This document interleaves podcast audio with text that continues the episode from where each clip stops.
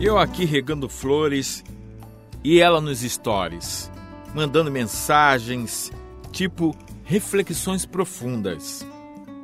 A casa está uma barafunda. O gato se apoderou do armário. O rato passeia pela sala e ela grita quando a conexão do Wi-Fi cai. Se viesse aqui no quintal, viria o tanto de folhas que caíram com o vento. Mas nada. Ela quer dar like no post do próximo evento. Vou acabar desenvolvendo um tique nervoso. E ela vem e me fala que abriu uma conta no TikTok, que vai ficar rica com suas postagens se exibindo, que terá mais curtidas do que a Anitta. O dia vai passando, o sol quase no meio-dia, nenhum cheiro bom vem da cozinha, mas seu dedo já está duro de tanto bater ponto no smartphone. Quando a fome chega, pede comida pelo aplicativo Afirma que o motoboy chegará em menos de 30 minutos. Ficou compulsiva, compra mais da China do que do mercadinho em frente da esquina. A campainha toca.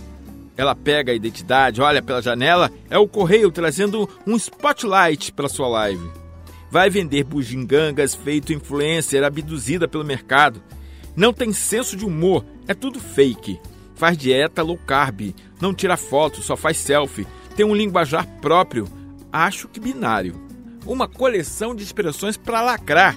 À noite diz estar cansada, olha a agenda pela milésima vez para ter certeza que no outro dia sua vida vazia estará cheia de futilidades. Tipo, encontrar amigas virtuais num aplicativo e falar mal de quem não está ali. Nunca quer saber como foi meu dia, apenas para contar o seu. Tem horas que penso o que será dela se a internet acabar vai terminar capturada pela tela do celular quando o 5G chegar.